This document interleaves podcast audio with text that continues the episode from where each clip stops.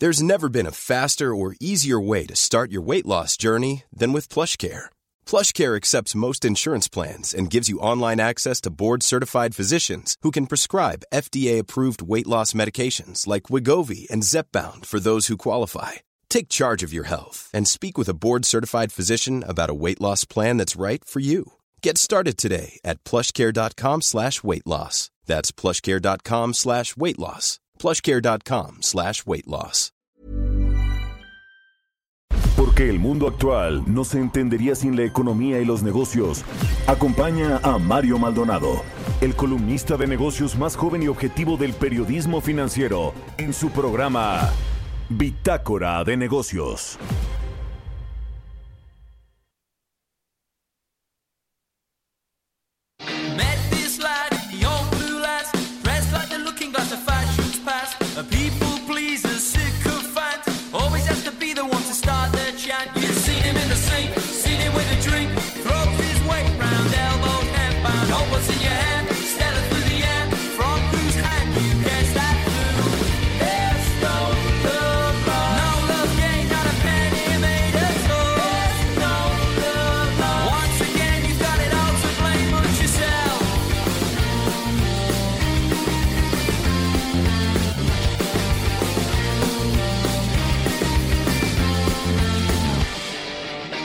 Tal? ¿Cómo están? Muy buenos días. Bienvenidos a Bitácora de Negocios. Yo soy Mario Maldonado y me da muchísimo gusto saludarlos en este miércoles 17 de febrero del 2021. Saludo con mucho gusto a quienes nos escuchan a través de la 98.5 de FM aquí en la Ciudad de México, en Guadalajara, Jalisco por la 100.3 de FM y en Monterrey, Nuevo León por la 90.1 de FM, también a quienes nos ven y nos escuchan a través de la página heraldodemexico.com.mx, ahí está el streaming de la cabina de El Heraldo Radio, por supuesto el resto de las estaciones que nos retransmiten en otras ciudades y estados de la República Mexicana, en el sur de los Estados Unidos. Bueno, vamos a arrancar este miércoles, mitad de semana, mitad de semana laboral, con un poco de música. Vamos a entrar a la información porque hay mucho de qué hablar con respecto a estos apagones, pero arrancamos como siempre con un poco de música. Estamos escuchando esta semana bandas emergentes de las que se espera se hable mucho en los próximos años. Esta se llama The Reals y la canción The Angler. Es una eh, banda de Reels que empezó en Inglaterra, en Lincoln, Inglaterra en el 2017 se convirtió en un cuarteto cuando se mudaron a Londres. Eh, y bueno, pues ahí está The Reals y la canción The Angler. Bueno, vamos a entrar a la información. Ahora sí, hablaremos con Roberto Aguilar en breve. Los temas eh, financieros más relevantes. Eh, ¿Qué está sucediendo en los mercados? Termina la racha alcista de los mercados y preocupa el aumento de la inflación. Los precios del petróleo siguen subiendo, con estos apagones también le dan gasolina los precios del crudo.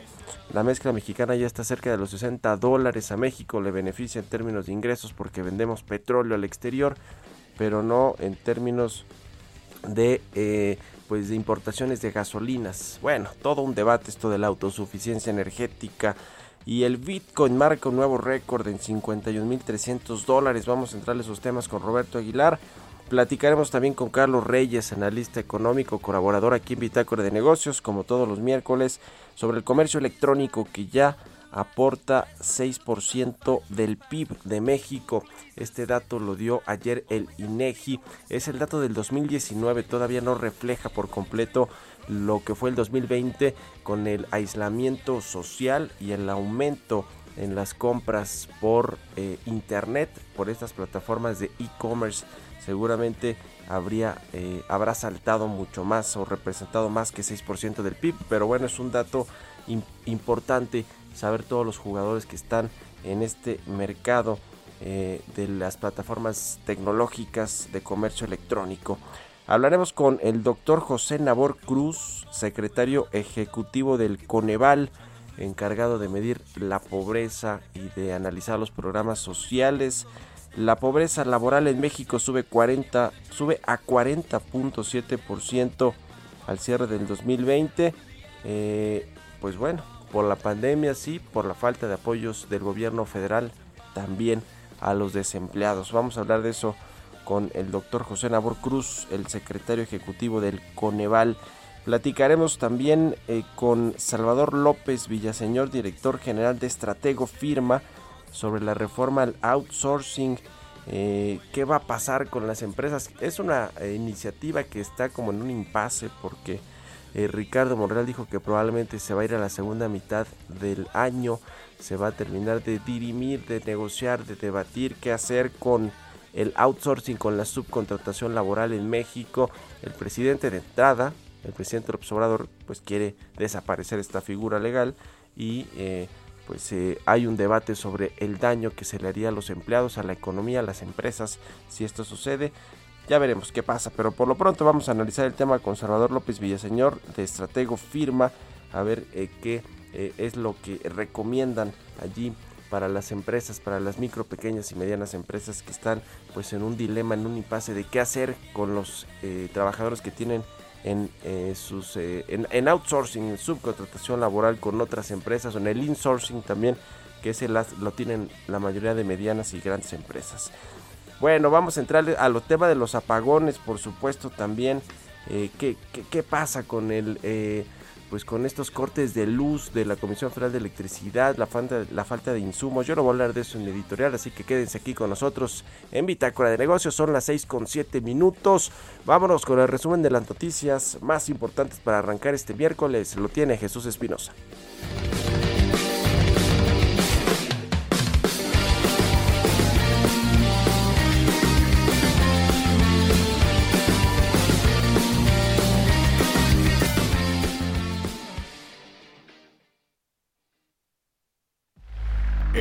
resumen. El Consejo Nacional de Evaluación de la Política de Desarrollo Social señaló que la pobreza laboral en México subió 40.7% al cierre de 2020 debido a la pandemia. Agregó que la cifra es la más alta desde el cuarto trimestre de 2017.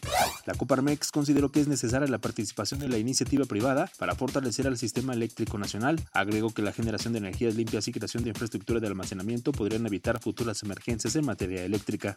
Debido al apagón, Luis Manuel Hernández, presidente del Consejo Nacional de la Industria Maquiladora y Manufacturera de Exportación, informó informó que se afectó a 2.600 maquiladoras, sobre todo de Chihuahua, Coahuila, Nuevo León y Tamaulipas, y se perdieron más de 2.000 millones de dólares por falta de gas.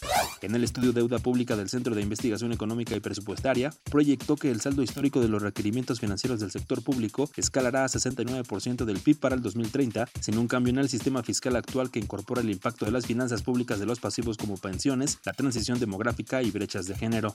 El Pleno del Senado de la República aprobó casi por unanimidad el nombramiento de Esteban Moctezuma como nuevo embajador de México en Estados Unidos.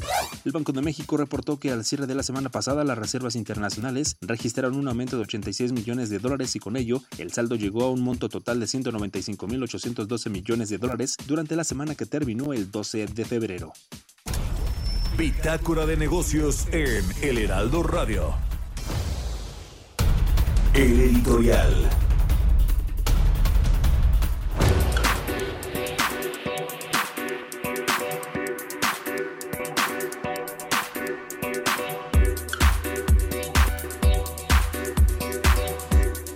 Bueno, pues llevamos dos días ya con apagones, con cortes del sistema eléctrico nacional por parte de la CFE, la Comisión Nacional, la Comisión Federal, perdón, de Electricidad, eh, que encabeza Manuel Barlet, el CENAS, el Centro Nacional de Control de eh, Energía, pues se dijo que por lo menos 22 estados de la República Mexicana tendrán intermitencias en el servicio, interrupciones, por eh, pues que van a balancear la oferta y la demanda de energía eléctrica. Todo se debe, eh, según la CFE, a un problema de eh, Texas, de la proveeduría de gas natural. Pero bueno, para empezar, la CFE del 70, del 100% para que de, generación eléctrica requiere por lo menos al 70% del gas natural, ese es su principal insumo para las eh, eh, la generación de electricidad para la CFE y casi el 100%, el 90 y tantos por ciento, pues lo importa de Texas, es decir, allí sí hay un problema de eh, pues autosuficiencia energética es, el presidente se ha preocupado por el tema de la autosuficiencia de las gasolinas, que también importamos 7 de cada 10 litros, pero no del gas natural, que es el principal insumo para generar electricidad.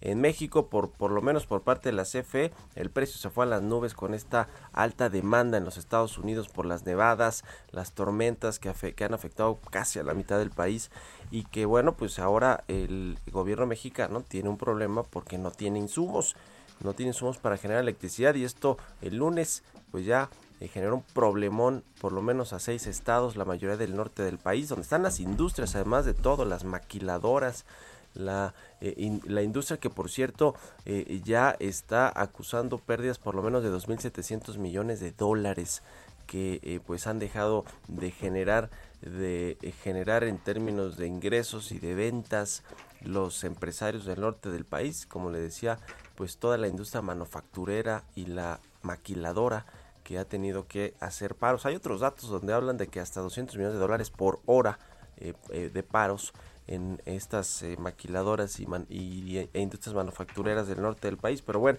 es todo un tema. ¿Qué pasa? ¿Qué, cuál es el, verdadero trasfondo de todo eso? Tiene que ver con la CFE, con eh, la falta de previsión financiera para hacer coberturas de gas natural, para tener reservas de gas natural y estar prevenidos ante esto. Pues yo creo que sí. Y yo creo que esto pues es un presagio de lo que van a ser los próximos años con los apagones y cortes de luz y pasa esta reforma que envió el presidente López Obrador para cambiar la ley eh, del sector eléctrico, de la industria eléctrica. Eh, yo creo que esto pues evidencia que la política energética y las reformas y las contrarreformas que pretenden hacer aquí están erradas por completo y si no quieren más apagones que afecten por igual a empresas, consumidores y a la economía en su conjunto, pues más les vale que cambien estas políticas, estas formas anacrónicas de ver el sector energético. ¿Ustedes qué opinan? Escríbanme a mi cuenta de Twitter, arroba Mario Mal y a la cuenta arroba Heraldo de México. Vamos a otra cosa. Economía y mercados. Ya está aquí en la cabina del Heraldo Radio, Roberto Aguilar. ¿Cómo estás, mi querido Robert? Buenos días. ¿Qué tal, Mario? Me da mucho gusto saludarte a ti y a todos nuestros amigos. Pues fíjate que la racha alcista de los mercados financieros se detuvo, ya que un aumento de los rendimientos de los bonos del Tesoro de Estados Unidos a 10 años, esto por el optimismo de una rápida recuperación de la economía, presionó las altas capitalizaciones de diversas. De hecho, estos rendimientos regresaron a niveles previos a la pandemia en medio de los progresos en las vacunaciones y por datos económicos alentadores que empezaron a llamar la atención de los inversionistas sobre el comportamiento de la inflación, Mario. El Bitcoin, que algunos inversionistas consideran como una cobertura contra la inflación, avanzó a un máximo de 51.300 dólares. Increíble lo que está pasando justamente con esta criptomoneda. Y bueno, los precios del petróleo se mantenían o mantenían su avance hoy, apuntalados justo por el importante, la importante interrupción del suministro en el sur de Estados Unidos esta semana, pues causada por una tormenta invernal en Texas el referencial Bren tocó los 63.7 dólares y el WTI subía más de 60 dólares a más de 60 dólares. La mezcla mexicana cerró ayer en 58.80 dólares. Y que, había que decir, Mario, que todavía le falta reconocer al precio de la mezcla mexicana este importante incremento de los precios internacionales del petróleo. Así es que no descartaríamos que estuviéramos ya hablando ya muy cerca o de hecho de los niveles de 60 dólares por barril. Los expertos del sector prevén que las fuertes heladas en Estados Unidos van a interrumpir la producción petrolera durante varios días o incluso semanas, ya que los pozos algunos se han congelado y las refinerías han cerrado. Millones de personas en Texas se despertaron hoy también sin calefacción mientras que los cortes de energía continuaban afectando el estado luego de una histórica tormenta de invierno que ha sumado ya 21 decesos. El clima ha cerrado los centros de vacunación también y ha obstaculizado el suministro de vacunas. Otra repercusión del clima en Estados Unidos, específicamente en Texas, y hablando del tema del coronavirus, pues fíjate que los contagios a nivel mundial, Mario, ya se acercaron o se acercan a 110 millones. Los decesos se mantienen relativamente en 2.5 millones, pero ya hay 181 millones de dosis que han sido aplicadas y el promedio mundial aumentó a 6.4 millones de vacunas diarias y a este ritmo se van a necesitar menos de 5 años, 4.9 años, para proteger a tres cuartas partes de la población mundial. Muy interesante, Mario, porque en cuestión de semanas, esto que habíamos visto originalmente entre, 8 y, entre 7 y 8 años, pues ya bajó a 5. Así es que sí hay avances en términos de la rapidez de la vacuna, bueno, en algunos países más que en otros. Y el primer ministro Boris Johnson está considerando una salida escalonada del confinamiento que haría que la maltrecha economía británica volviera, volviera por completo al trabajo hasta julio esto según lo informó el Daily Mail, que cita los planes del gobierno. Johnson va a exponer el camino para salir del bloqueo el 22 de febrero y dijo que el plan de salida será cauteloso pero irreversible. Hasta ahora el Reino Unido, que fue el primer país que inició con las vacunaciones, Mario, lleva 15.6 millones de personas que han recibido una primera dosis. Bueno, ahora sí que después de ahogado el niño, tapar el pozo, porque fíjate que los inversionistas minoristas deberían evitar el uso de información en redes sociales para comprar y vender acciones. Esto lo sugirió el supervisor de mercados financieros de la Unión Europea, inversionistas a pequeña escala que siguen el foro Wall Street Beats de Reddit en Estados Unidos, pues acudieron en masa a comprar acciones de GameStop, bueno, esto que sigue haciendo mucho ruido y bueno, pues ahora justamente este regulador dice que hay que tener mucho cuidado y que no hay que hacer caso a la información que proviene justamente de las redes sociales, que por cierto ayer Mario, uno de los que incitó todo este tema de las compras, pues resulta que vendió sus acciones justo en los precios más altos y dejando a otros pues que perdieran. Así es que eh, esto sí es importante comentarlo porque sí, sí hay mucha afectación para los pequeños eh, inversionistas, los minoritarios o minoristas, como le llaman. Y bueno, hoy nos despertamos con un dato muy interesante, Mario, es que Nestlé, este gigante de los alimentos, anunció que va a vender algunas de sus marcas eh, representativas norteamericanas con problemas, esto por 4.300 millones de dólares, pero lo interesante es que se va a enfocar, Mario, en estas eh, eh, llamadas eh, marcas premium, las cuales va a impulsar en el mercado estadounidense y argumentando pues que esto le va a marcar un mejor retorno de su inversión y mejores márgenes, por supuesto que sí. Y Ford también hoy por la mañana dijo que su línea de automóviles en Europa será totalmente eléctrica en 2030 ya que el fabricante de automóviles estadounidense se apresura a adelantarse a los objetivos de emisiones de CO2 y las inminentes provisiones de algunos países sobre los vehículos de combustibles fósiles. De hecho, Ford dijo que va a invertir mil millones de dólares en los siguientes 36 meses para convertir su planta de ensamblaje de vehículos en Colonia, Alemania, y así que sea la primera instalación de vehículos eléctricos del fabricante de automóviles estadounidense en Europa. Y bueno, Mario, el tipo de cambio, ahora que estamos hablando de todo este tema de los bonos y las preocupaciones sobre la inflación, pues se regresó fuerte.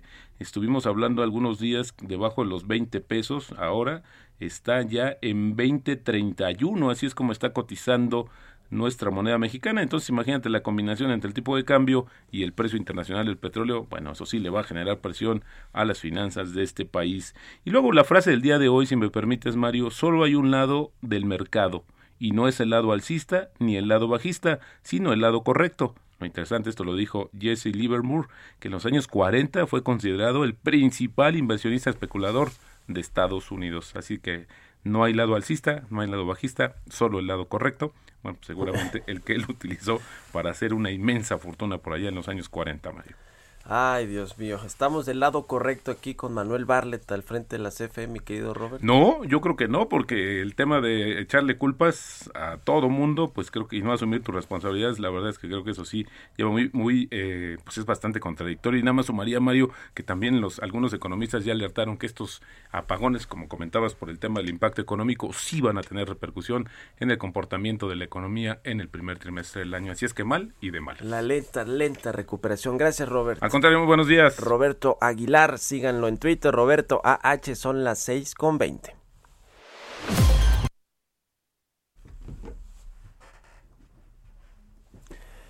Bueno, vamos a platicar con Carlos Reyes, como todos los miércoles, nuestro experto en temas de industria. ¿Cómo estás, mi querido Carlos? Buenos días.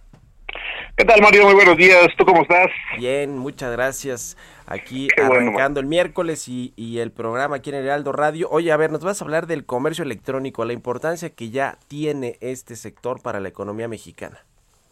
Así es, Mario. Fíjate que, bueno, a pesar de que muchos de los mensajes que se han enviado desde el gobierno federal en esta administración, ¿no? Que parece insistir en que todo tiempo pasado fue mejor y además que se tenga como proyecto de país regresar al pasado en sectores como el energético y obras de infraestructura, hablamos de refinerías, aeropuertos, trenes, etcétera. Bueno, Mario, pues fíjate que ayer el INEGI pues nos mostró que la modernidad, las nuevas tecnologías son lo que están impulsando la, la economía, no solo en México, sino a nivel mundial, pero en el caso de México, ayer el INEGI se refirió precisamente al comercio electrónico y dio datos muy interesantes, Mario. Fíjate que dijo que en 2019 la participación del comercio electrónico de bienes y servicios en el Producto Interno Bruto de México fue de 6%, Mario, cuando en 2013, apenas hace seis años, fue solo del 3%, es decir, que en este periodo hubo un incremento del 100%. Fíjate, Mario, que haciendo un comparativo con, con, con este dato, en este mismo año, la industria turística, por ejemplo, que es de las que más aportan al PIB, aportó 8.7%. El sector minero metalúrgico aportó el 2.3% y todo el sector primario que representó el 3% del Producto Interno Bruto. Es decir, que el comercio electrónico ya se metió entre los sectores que más aportan al Producto Interno Bruto de nuestro país. Además, el valor generado por este tipo de comercio en 2019 fue más de 1.4 billones de pesos. ¿Cómo se desglosa esto, Mario? Bueno, el 38.6% corresponde al comercio al por menor de bienes, el 21.6% al comercio al por mayor y el 39.8% al resto de los servicios. Pero hay más, Mario, porque fíjate que la Asociación Mexicana de Ventas Online ya había comentado que a raíz de la pandemia del coronavirus, dos de cada diez empresas de e-commerce tuvieron una expansión no solamente de tres dígitos, Mario, sino fueron del 300%, esto ya en el año pasado, en 2020. El 17% de los e-commerce creció entre 1% y 49%, el 8% eh, creció entre el 50 y el 99%. Y para este año se proyecta que para el 19% de las empresas de e-commerce van a llegar a representar más del 30% de sus ventas totales. Es decir, Mario, que el comercio electrónico, como nos lo da a conocer ayer el INEGI, ya es un una es un, una palanca importante, un motor de crecimiento económico, lo cual pues nos echa en cara que hay, hay que entrarle a las nuevas tecnologías, hay que entrarle a la modernidad para seguir cómo va el mundo. Ahora, obviamente hay que entender que algunas de las razones de este crecimiento eh, principalmente ya en el 2020, pues fue precisamente el distanciamiento social a raíz de la pandemia. Eh, mucha gente compra por la comodidad de recibir los productos en casa, comprando vía diferentes plataformas. Además, se ha destacado también que el comercio electrónico, pues es una oportunidad para los negocios mexicanos. Muchos emprendedores han utilizado precisamente, por ejemplo, las redes sociales para eh, difundir sus productos y a través de ello pues venderlos. Además, pues este tipo de comercio resulta más barato para las empresas, se ahorra pues el número de trabajadores, han optimizado eh, las áreas de logística y de transporte, por lo que bueno, el, el, el crecimiento para este tipo de comercio a lo largo de los próximos años va a ser considerable. Hay que eh, también eh, pues identificar Mario que el hecho de que el comercio electrónico haya crecido pues no es exclusivo de México, eh, es algo es un auge a nivel global en este tipo de transacciones y obviamente lo detonó la pandemia de la COVID-19 que no podemos decir que fue algo positivo. Obviamente sabemos la tragedia que ha resultado esta pandemia, esta contingencia sanitaria, pero bueno, en el caso de las empresas de e-commerce, pues encontraron eh, eh, eh, su potencial, ahí las personas encontraron una vía para no salir como eran las indicaciones. Y bueno, pues se reporta este crecimiento en 2019 del 6% del Producto Interno Bruto.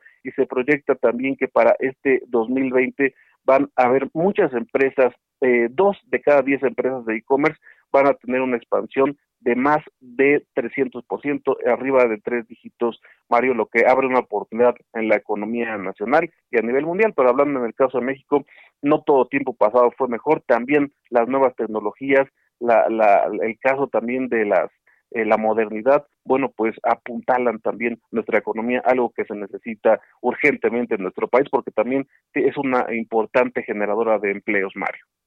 Pues así las cosas con el comercio electrónico, eh, Carlos, y creo que queda muy bien esta frase eh, que dice que en tiempos de crisis, mientras algunas personas lloran, otras venden pañuelos. Las empresas de e-commerce son las que les tocó vender pañuelos en esta crisis del COVID-19 que generó este aislamiento social y que bueno pues provocó el cierre de muchas tiendas físicas, de eh, muchos comercios. El sector eh, pues terciario de la economía es el que se ha visto más afectado, los, los servicios, el turismo, el comercio y bueno pues fue aprovechado por estas plataformas, algunas nativas digitales que ya nacieron en, en el e-commerce como eh, Amazon, como, el mercado, eh, eh, mercado libre aquí en Latinoamérica, en México, eh, pero también muchas minoristas o departamentales que se subieron a esta ola del comercio electrónico, pues para aprovechar el auge que tiene y pues como forma también de poder seguir vendiendo, ¿no?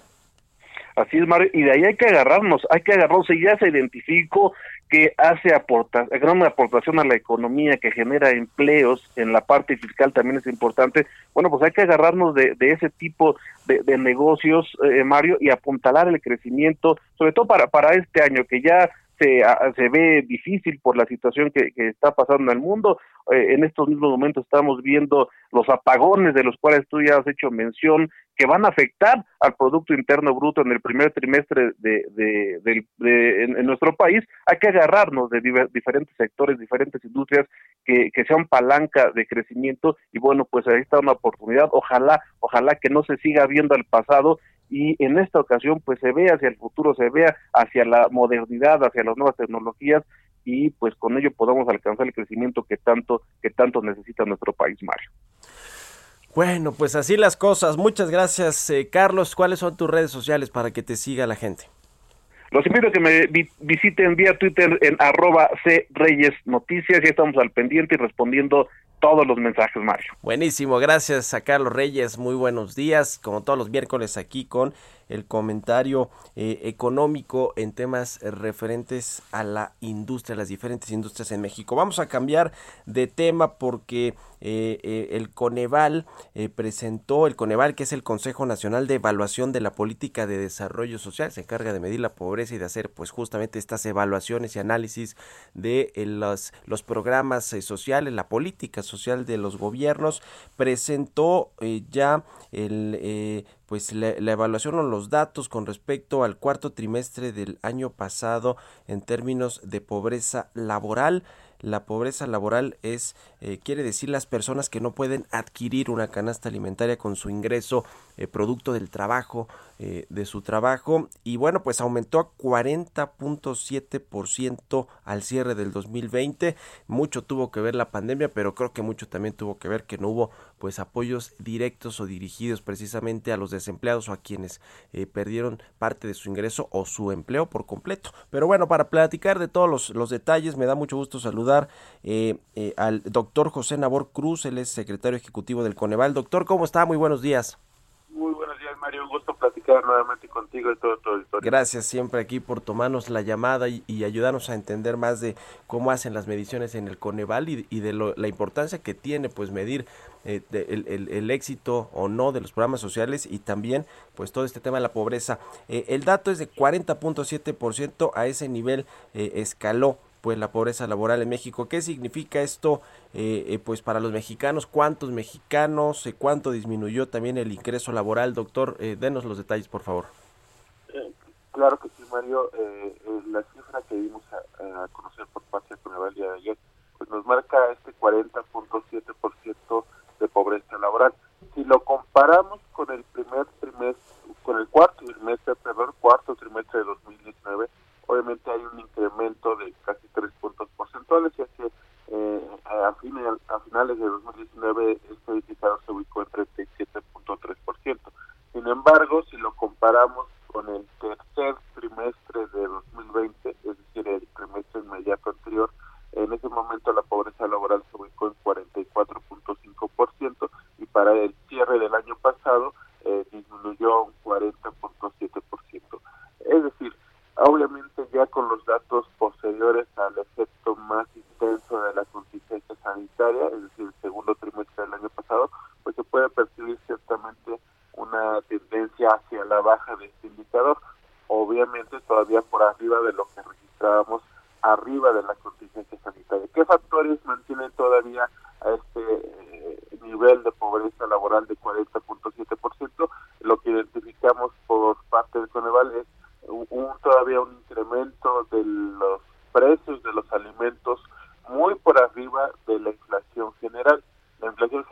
marcó alrededor del 3% eh, en este periodo, mientras que el precio de los alimentos eh, marcó un 6% en las zonas urbanas y un 7.6% en las zonas rurales del país. Ese es un factor, sin lugar También otro factor que estamos identificando, pues ciertamente hay un efecto mixto, me, parece que, esa sería eh, la situación en cuanto a la evolución por sectores.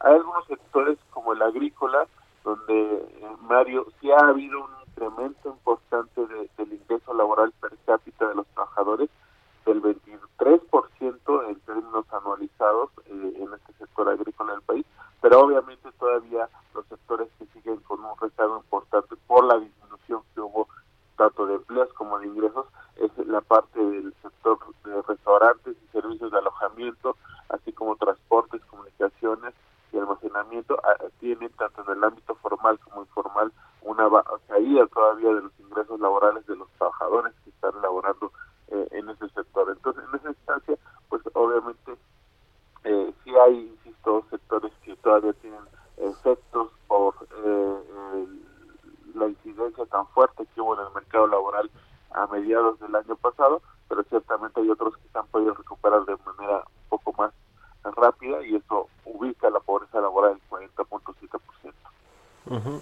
Eh, en términos de personas, ¿de cuántos millones de personas estamos hablando, eh, doctor, eh, en este salto que tuvo el, la pobreza laboral en la población mexicana del 37.3 del último trimestre del 2019 al 40.7% en el último cuarto del 2020? ¿De cuántas personas estamos hablando?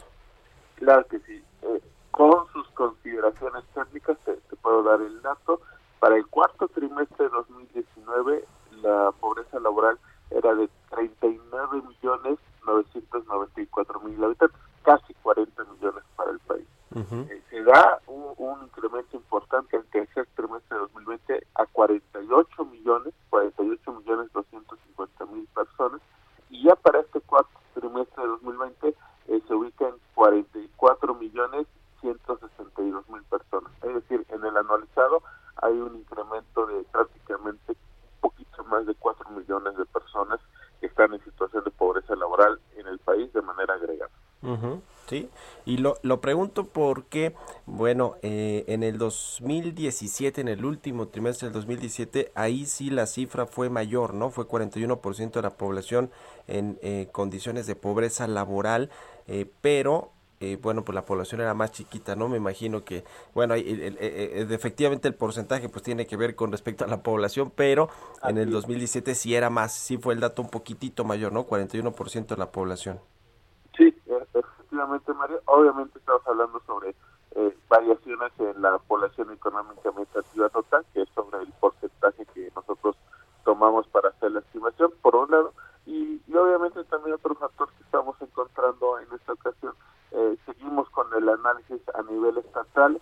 Aún hay incrementos importantes en dos estados turísticamente muy relevantes, como es Quintana Roo y Baja California Sur. En el anualizado tiene incrementos por arriba del 10% en términos de pobreza laboral. Quintana Roo se ubica todavía en el orden del 43% de su población en pobreza laboral y Baja California Sur eh, alrededor del 28%. Se incluyen dos estados, eh, digamos, en este incremento por, muy por arriba de la media nacional, que son Tabasco y Ciudad de México. Obviamente, una hipótesis que estamos planteando por parte de Tabasco es todo el tema de las inundaciones que ocurrieron en el último trimestre del año pasado, aunado obviamente con todo el efecto de la contingencia sanitaria, y en Ciudad de México, pues aquí obviamente por el tema de semáforo rojo que se instauró eh, en, el mes de diciembre del año pasado.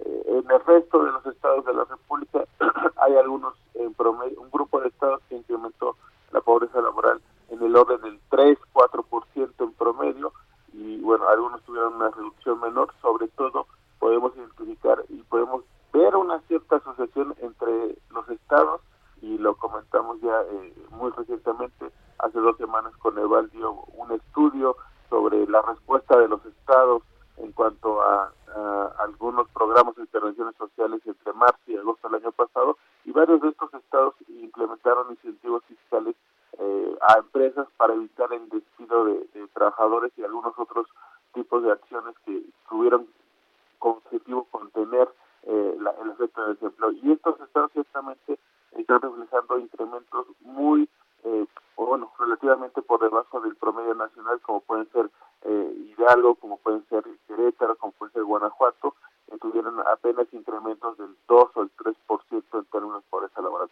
Pues ciertamente parte de lo que hicieron ya a nivel estatal, pues pudiera ser que funcionó en contener este aumento tanto el desempleo y obviamente la incidencia que hubo en pobreza laboral este tema del aumento en la pobreza laboral en México al cierre del 2020 tuvo que ver con que los programas sociales no estuvieron dirigidos a la gente que estaba perdiendo su empleo, su ingreso, eh, eh, etcétera, eh, doctor? ¿O cuáles son, digamos, otras de las causas? Porque en general, pues es la crisis económica que detonó el COVID-19 y que, bueno, pues nos, nos, afectó prácticamente a todos y a todas las industrias y sectores económicos, pero en particular sí tuvo que ver con que no estuvieron bien direccionados los programas sociales de apoyo a los desempleados. Pueden ser en dos niveles los ejemplos de programas de intervenciones sociales. Obviamente me parece que eh, lo que se da desde la federación, eh, todo este componente tan, tan, tan relevante en términos presupuestarios de transferencias monetarias no condicionadas como parte y complemento del ingreso de los hogares, sobre todo los primeros deciles de los hogares más pobres, ciertamente desde antes de la contingencia, e, e, ese fue el diseño de la política social federal y sobre eso se concentraron el año pasado, pero me parece que, donde sí puede haber claramente, como te comentaba, un efecto eh, importante de cómo se enfocaron ciertas intervenciones sociales en eh, dar una protección a, los desempleados fue a nivel estatal. Pues también en algún momento el año pasado el Consejo planteábamos esta eh, recomendación de complementariedad entre las acciones sociales de los tres niveles de gobierno. Ciertamente eh, la federación se enfocó en la mayoría de los casos en nuestras transferencias monetarias no condicionadas a hogares vulnerables, mientras que los estados tuvieron la oportunidad, y me parece que así lo reflejan ciertamente parte de estas cifras, de proteger eh, la situación de los de las personas que perdieron su empleo o evitar que cayeran en desempleo con eh, incentivos fiscales a las eh, empresas, insisto, caso de Puebla, Guanajuato, Aguascalientes, eh, muy, muy, claro que apostaron a esa vía. Obviamente, me parece que si hubiera habido también un mayor eh, estímulo por parte de, del gobierno federal, probablemente esta cifra sería menor, aunque claramente el, tema es la afectación mundial de los mercados laborales, pues ciertamente es un reflejo de, este incremento de, del pobreza laboral derivado por la caída en el empleo, la caída en los ingresos laborales a nivel nacional y ciertamente la afectación. Me parece que también los datos ya hace cuatro trimestres nos dejan muy claro que sigue siendo eh, el gran rezago el sector turismo y eso expresado no solamente en la caída de los ingresos laborales per cápita de los trabajadores de este sector, sino también de, la prevalencia de altos niveles de pobreza laboral en los dos estados turísticos que te mencionaba, Quintana Roo y Baja California. Sí, sí, terrible la crisis en estos dos estados de Quintana Roo y de Baja California en términos de pues de desempleo y de aumento de pobreza laboral. Eh, eh, el, el, el, último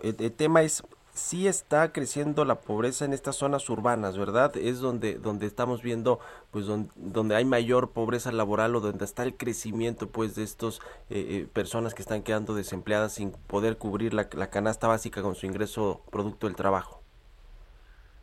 Ciertamente un, incremento en estas áreas, eh, sobre todo porque también lo que te comentaba, un incremento en los precios de los alimentos. También la inflación.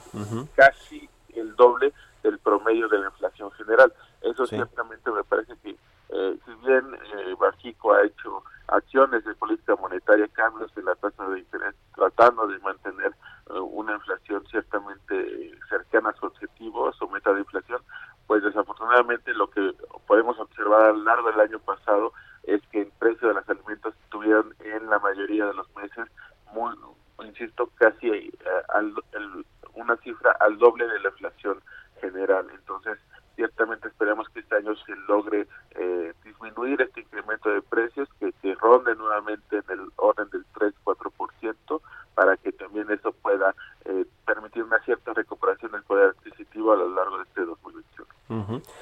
Pues ahí está el tema. Le agradezco mucho, eh, doctor José Nabor Cruz, secretario ejecutivo del Coneval, por haber platicado con nosotros aquí en Bitácora de Negocios. Gracias y muy buenos días. Muy buenos días, Mario. Muchas gracias. Hasta luego. Bueno, pues siempre muy interesantes estos análisis que hace el Coneval con respecto a eh, pues los estragos de la crisis económica y en general siempre las mediciones de los programas sociales y la política social, pero más importante ahora que nunca o, eh, pues más relevante lo que sucedió con la crisis del 2020 y pues lo que viene en este 2021 que no ha sido nada fácil, no ha empezado nada fácil. Son las 6 de la mañana con 41 minutos. Nos vamos a ir a la pausa, le cambiamos un poquito este día, pero ya regresamos aquí a Bitácora de Negocios. Continuamos en un momento con la información más relevante del mundo financiero en Bitácora de Negocios con Mario Maldonado. Regresamos. Heraldo Radio. Heraldo Radio. La HCL se comparte, se ve y ahora también se escucha. Estamos de vuelta en Bitácora de Negocios con Mario Maldonado. Historias empresariales.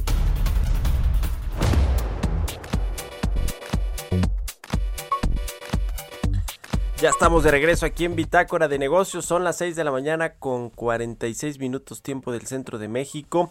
Vamos con las historias empresariales. Starlink, este servicio de internet de Elon Musk, el fundador de Tesla, de SpaceX y de otras eh, eh, pues startups y ya no startups, ya empresas grandototas. Bueno, este servicio de Starlink va a llegar a México y a Latinoamérica próximamente. Es un servicio de internet de alta velocidad que promete llegar a cada rincón del mundo. Vamos a escuchar esta pieza que preparó Giovanna Torres.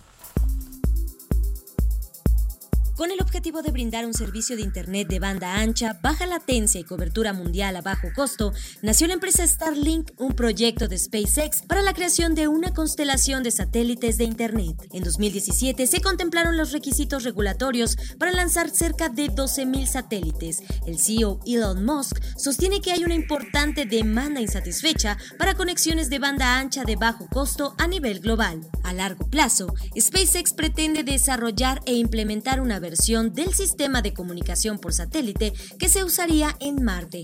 A mediano plazo, la compañía espera que Starlink genere ingresos que serían útiles para financiar el proyecto de transporte a Marte. Y ahora, después de su lanzamiento en los Estados Unidos, el servicio de Internet de Starlink llegará a México y será a finales de este año cuando los usuarios de la República Mexicana puedan utilizarlo.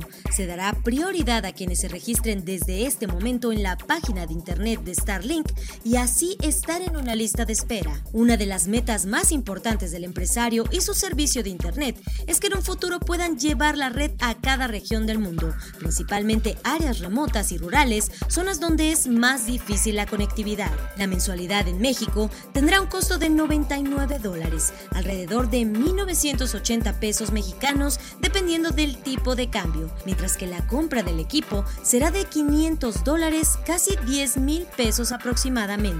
Para Bitácora de Negocios, Giovanna Torres. Entrevista. Bueno, cambiando de tema, vamos a hablar sobre un asunto por demás relevante para la economía, para los empleos. Ahorita que hablábamos de la pobreza laboral con el secretario del Coneval, eh, y vamos a platicar sobre el outsourcing, esta reforma a la ley del trabajo en materia de subcontratación laboral, cómo va a impactar a las empresas y qué pueden hacer las empresas para tratar de salir lo mejor librados posibles de esta regulación o de esta reforma a la ley. Vamos a platicar con Salvador eh, López Villaseñor, él es abogado y maestro en Derecho Público, fundador de Estratego Firma, que se dedica pues a eh, proveer servicios jurídicos laborales preventivos con orientación empresarial. ¿Cómo estás, Salvador? Qué gusto saludarte. Muy buenos días.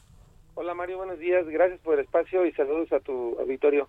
Pues cómo estás viendo el tema está eh, pues en el Congreso Federal la ley para reformar esta eh, este esta subcontratación laboral quizás se vaya para la segunda mitad del año pero qué ves tú cuáles son los puntos clave los relevantes que están viendo en, en Estratego Firma Bien, gracias. El, eh, el problema que hemos tenido en México fue eh, el uso que se le hizo a la figura del outsourcing. En este uso siempre se buscó fines fiscales, no necesariamente legítimos, y no les importó mucho el aspecto laboral de lo que estaban haciendo. Hoy, actualmente, con el, con el TEMEC vigente, con un capítulo 23 de, de- del TEMEC fuerte de aspectos laborales, México no tiene ninguna opción más que evitar este tipo de prácticas que durante muchos años fueron abusivas desde el punto de vista laboral en contra de los trabajadores. Se utilizó mal eh, la figura. Evidentemente, eh, las personas que no tenían la intención de utilizarla mal y era una herramienta que de alguna manera les ayudó, legítima o ilegítimamente, pues esos empresarios eh, pueden llegar a sufrir un poco, pero realmente eh, lo que se debe de entender es que no hay ningún problema en, en, en olvidarnos de la figura del outsourcing, que se puede trabajar válidamente desde el reconocimiento de la relación laboral natural, desde el cumplimiento normativo, y hoy por hoy en México existen formas eh, para cumplir las normas y salir premiado inclusive fiscal o financieramente en, la nómina sin necesidad de hacer este abuso eh, que se convirtió finalmente el outsourcing. Se habla de que por lo menos 5 millones de personas están subcontratados laboralmente, es decir, a través de un esquema de outsourcing y son muchas de las empresas que utilizan pues estas figuras, ¿no? De outsourcing y de insourcing.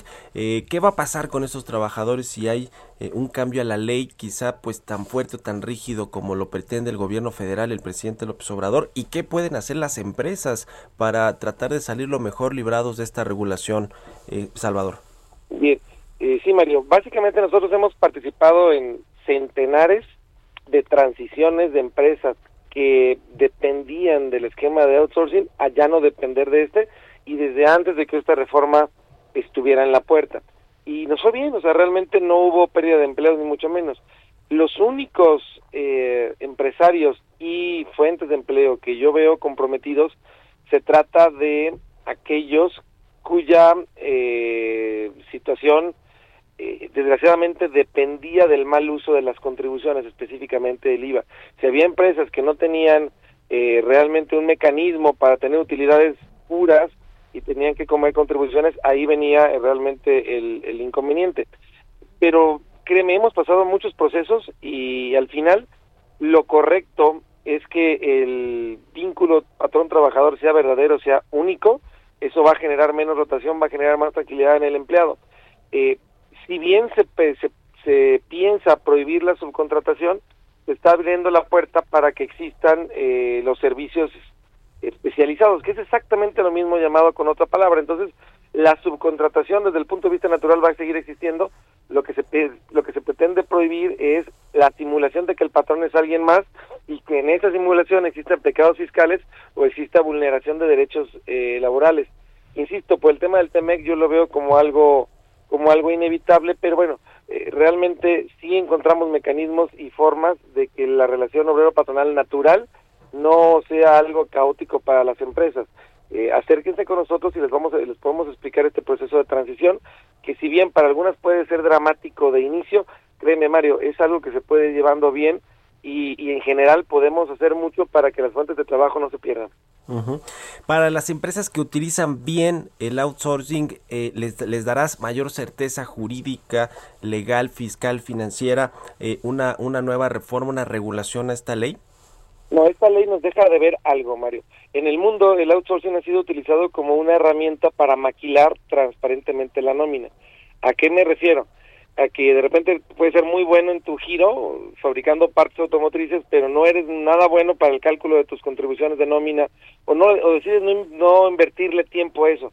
Bueno, para eso fue creado el outsourcing, para que exista un tercero que te ayude a controlar tus obligaciones de nómina, pero en México se prostituyó, se transformó Claro. en una simulación patronal, se transformó en una serie de actos simulados con Sí. fines fiscales y lo laboral. Y ahí la reforma nos está dejando un pendiente ahorita de darnos una opción de cómo tercerizar la nómina con un control y sin vulneración de derechos laborales. Muy bien. Ojalá que esta esta eh, discusión que va a haber en, en las cámaras Sí. nos dé esa opción, la agreguen. Claro, pues ahí está. Te agradezco mucho, Salvador, eh, fundador de Estratego Firma, Salvador López Villaseñor, y ahí en las redes sociales también está eh, toda la información. Gracias y muy buenos días. Gracias, Mario. Éxito, saludos. Nos despedimos. Hasta mañana. Esto fue Bitácora de Negocios con Mario Maldonado, donde la H suena y ahora también se escucha. Una estación de Heraldo Media Group. Mom deserves the best, and there's no better place to shop for Mother's Day than Whole Foods Market. They're your destination for unbeatable savings, from premium gifts to show-stopping flowers and irresistible desserts. Start by saving 33% with Prime on all body care and candles. Then get a 15-stem bunch of tulips for just $9.99 each with Prime. Round out Mom's menu with festive rosé, irresistible berry chantilly cake, and more special treats. Come celebrate Mother's Day at Whole Foods Market.